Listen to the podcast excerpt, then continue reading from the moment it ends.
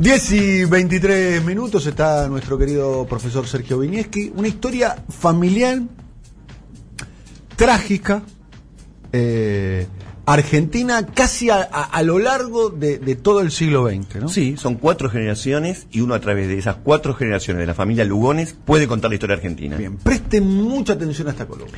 El 18 de febrero, un día como hoy, de 1938, Leopoldo Lugones se fue al Tigre, pasó por una especie de comercio, compró cianuro, se fue a un hotel que simbólicamente se llamaba El Tropezón, y ahí consumió una dosis de cianuro mezclado con whisky y esperó lentamente a morir.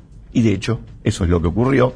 Esto está muy bien contado en un libro que se llama Retrato de Familia de Tabita Peralta Lugones, que es la bisnieta de Leopoldo Lugones. Leopoldo Lugones, ustedes saben bien que es el llamado por Borges, por ejemplo, el poeta de la patria, lo puso arriba, en la cima. De hecho, el 13 de junio se festeja o se conmemora el Día del Escritor en homenaje a que ese día nació Leopoldo Lugones. Me, qui- me quisiera detener en uno de sus libros, que se llama La Guerra Gaucha, que escribió en 1905 y en 1942 Luca de Mare convirtió en película, que hasta que llegó Leonardo Fabio fue la película más vista de la historia argentina. Y en ese libro que escribe en 1905, que es un- una historia que transcurre en Salta en 1817 y es la historia de Güemes y los gauchos que llevaron adelante la lucha contra los españoles. No es casual que en ese momento haya escrito ese libro Lugones, porque ¿qué contexto de la Argentina teníamos? Una Argentina absolutamente llena de inmigrantes y por lo tanto había una especie de complejo que tenían las clases altas y es, ¿y la argentinidad? ¿Cómo hacemos para tener una legitimidad estatal si está lleno de extranjeros que algu- algunos ni siquiera hablan el idioma?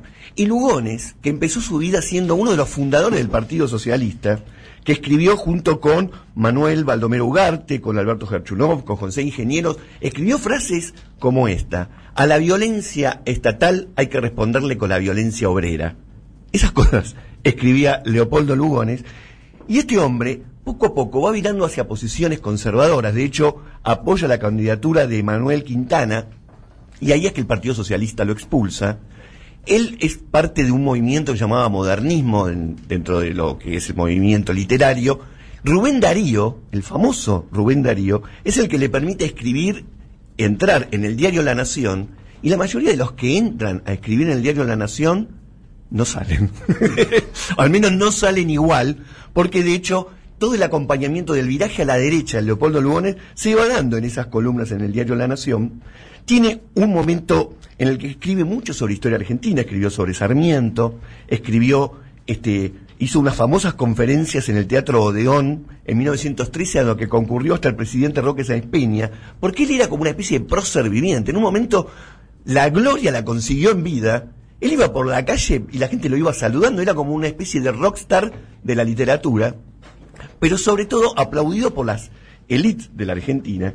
Y ahí es donde empieza a, en esa serie de charlas que él llamó a esas, a esas conversaciones el payador, empezó a poner la figura del gaucho muy arriba, porque el gaucho, de hecho, ya en esa época no existía, y para contrarrestar tantas nacionalidades distintas que andaban vuelta, encontraron en la figura del gaucho la manera de inculcar la argentinidad entre la población que estaba construyendo una ciudadanía. Ahora, Lugones sigue con este viraje, le impacta mucho el triunfo de Mussolini en 1922, lo admira, era más fácil admirar a Mussolini en 1922 que en 1945, ¿no? Lo admira y de hecho en 1926 da una serie de discursos en donde, entre otras cosas, y esto es muy llamativo del bueno, me parece que lo más importante que me interesaría decir hoy, y es que él empieza en ese famoso discurso en el que dice, es la hora de la espada, en el que está llamando un golpe de Estado, pero más importante que haber dicho es la hora de la espada, él dijo, hay que volver a instaurar las jerarquías en la Argentina.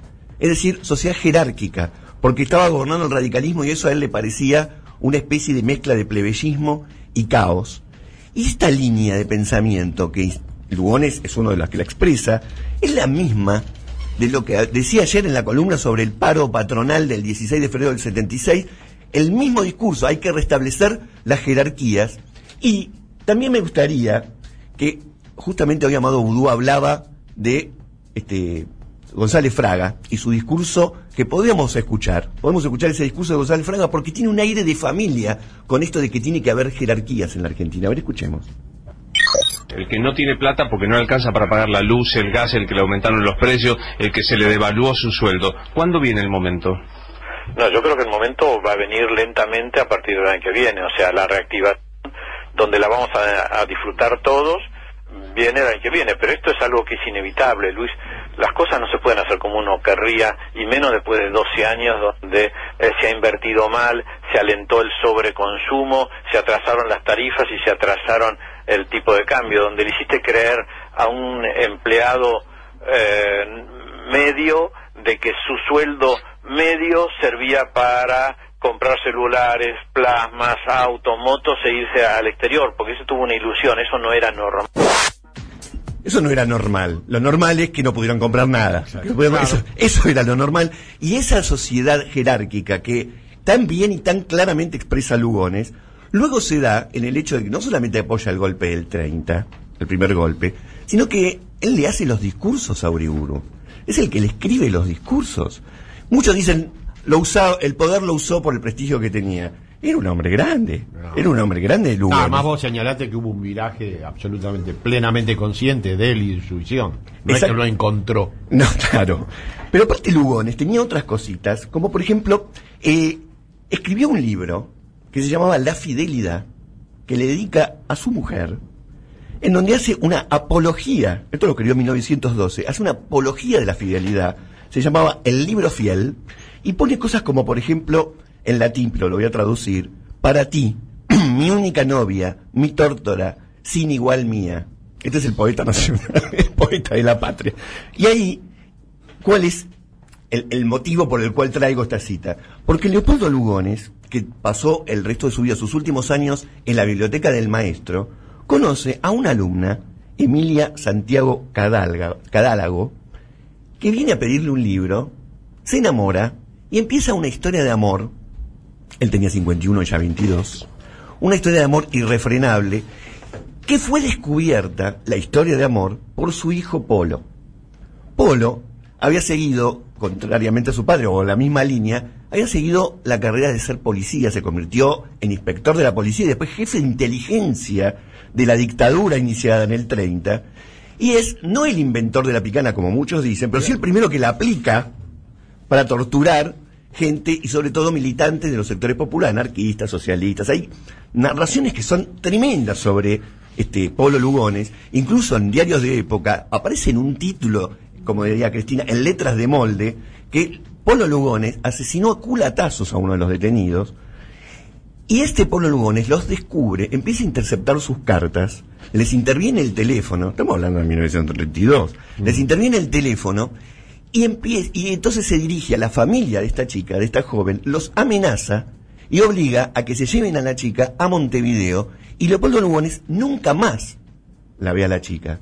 A partir de ese momento él durante seis años intenta volverla a encontrar, no lo logra y está siendo hostigado por su hijo y al hijo él se refiere como el esbirro. Dicen que era una especie de enfermo fanático que torturaba, sacaba información, etcétera, etcétera. Hay un artículo de él que se llama Cómo vigilar gente. Cómo vigilar gente, este, escrito por, muchos después lo, me parece que lo han leído. Y él escribía cosas como, mi amor, en tus ojos, el cielo, mi amor en tus manos, la suerte, mi amor en tu boca, el anhelo, mi amor en tu alma, el consuelo, mi amor sin el tuyo, la muerte. Todos dicen que se suicidó justamente por este motivo, luego de seis años en los que no pudo dar con ella, y aparte porque se había jugado muchísimo por un gobierno que después mostraba fuertemente el fracaso en el que se había convertido. Él había entrado en una especie de descrédito. Lo loco es que la muerte de Lugones, 18 de febrero del 38, dos días después, cae el gobierno de Justo. Dos días después. Este, este es un detalle que encontré por casualidad. Ahora, lo que ocurrió a partir de ese momento es que Polo Lugones también se termina suicidando. Se, suicida en 1971, después de una vida en la que su cuerpo se fue deteriorando cada vez más, terminó paralítico, y unas, dos, diez días después, se suicidó su nieto, Alejandro Lugones, también en el Tigre, con una especie de sino trágico de esta familia, pero lo increíble es que la hija de Pablo Lugones, se llamaba Piri Lugones, fue una militante, Claro.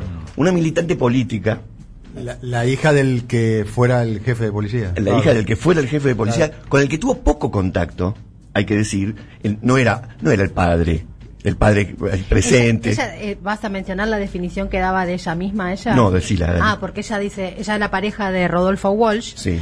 eh, fue durante muchos años, y ella decía, cuando se presentaba a sí misma en estos, en estos ágapes este, de revolucionarios junto con gente de la alcurnia, muy 60, todo, ella se presentaba a sí misma de modo provocador, decía, soy la nieta del poeta y la hija del torturador. Así Claro. se presentaba a sí misma Piri Lugones. Pero vos fíjate lo que es la historia argentina. La nieta del poeta, la hija del torturador, la pareja de Rodolfo Walsh. Y una militante ella, a su Estamos vez. hablando del otro, del otro figura canónica, del otro prócer, podríamos decir, de la, escritura. Y ella está en el medio de todo eso. Ella aparte es editora y por lo tanto en su casa se congregaba lo más este, simbólico de la cultura, de artistas plásticos, directores de cine. Y todo eso lo fue bebiendo Tabita Peralta Lugones, que es la que escribe este, este libro Retrato de Familia, en la que el que se termina suicidando también es su hermano. Y como una especie de sino trágico, uno podría decir, las paredes, las paredes represivas que ayudó a levantar Lugones, lo terminaron encerrando a él mismo, porque fue su hijo el que lo llevó al suicidio. Y en el caso de Tabita, la otra locura es que su padre fue el que aplicó por primera vez la picana eléctrica para torturar gente y ella luego fue víctima de ese tipo de torturas, porque terminó siendo asesinada por la dictadura en 1977.